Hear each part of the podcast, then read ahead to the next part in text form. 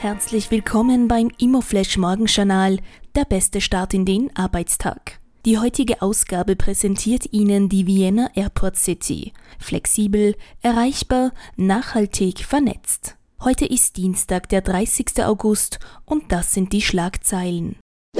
Wien fordert Schutzschirm. Wiens Finanzstadtrat Peter Hanke hat sich am Montagnachmittag erstmals zu den Finanzen der Wien Energie zu Wort gemeldet. Er plädiert für einen bundesweiten Schutzschirm durch den Bund, da derzeit an der Börse sehr hohe Preise für Strom verlangt werden.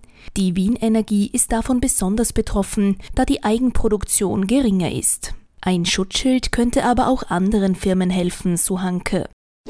Die spannendste Meldung heute: Deutschlands Branche schwächelt.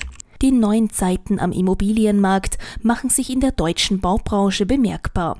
Höhere Zinsen für Kredite, gestoppte Fördergelder des Bundes und teures Material belasten Bauherren schwer. Deswegen müssen zurzeit viele Bauprojekte auf Eis gelegt oder ganz abgesagt werden.